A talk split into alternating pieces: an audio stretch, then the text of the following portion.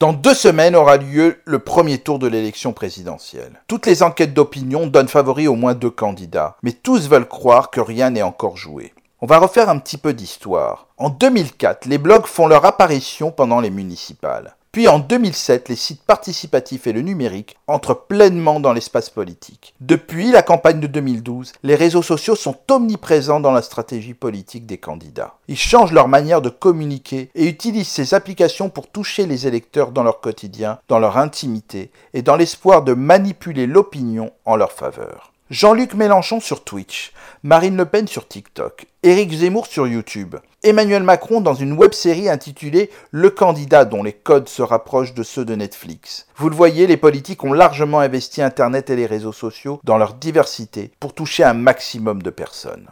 On a pu constater que les réseaux sociaux favorisaient l'expression des extrêmes compte tenu de la viralité de leur contenu sur les plateformes. Ces partis utilisent beaucoup ce que l'on appelle l'astroturfing, une technique de manipulation de l'opinion consistant à donner l'impression qu'il y a une prise de position collective sur un sujet. Les réseaux sociaux sont également des outils de désintermédiation qui permettent à de nombreuses personnes de s'exprimer là où elles n'arrivaient pas à le faire jusqu'à présent avec des médias traditionnels. Pour autant, trouver un relais dans les médias traditionnels ou faire du porte-à-porte ne sont pas du tout abandonnés. En fait, ce qui a le plus d'influence, mais qui est aussi le plus invisible et difficile à maîtriser, c'est la data. L'exploitation de la data à des fins électorales était une pratique assumée il y a quelques années. Aujourd'hui, les politiques en parlent avec davantage de précautions, notamment avec le scandale de Cambridge Analytica en 2016, où les données de millions d'utilisateurs de Facebook ont été utilisées sans leur consentement pour servir des objectifs politiques, favorisant, dit-on, l'élection de Donald Trump. Ce qui change en 2022, c'est qu'il existe des outils permettant de récupérer les données de manière massive. Tout s'est encore plus professionnalisé, avec des outils plus performants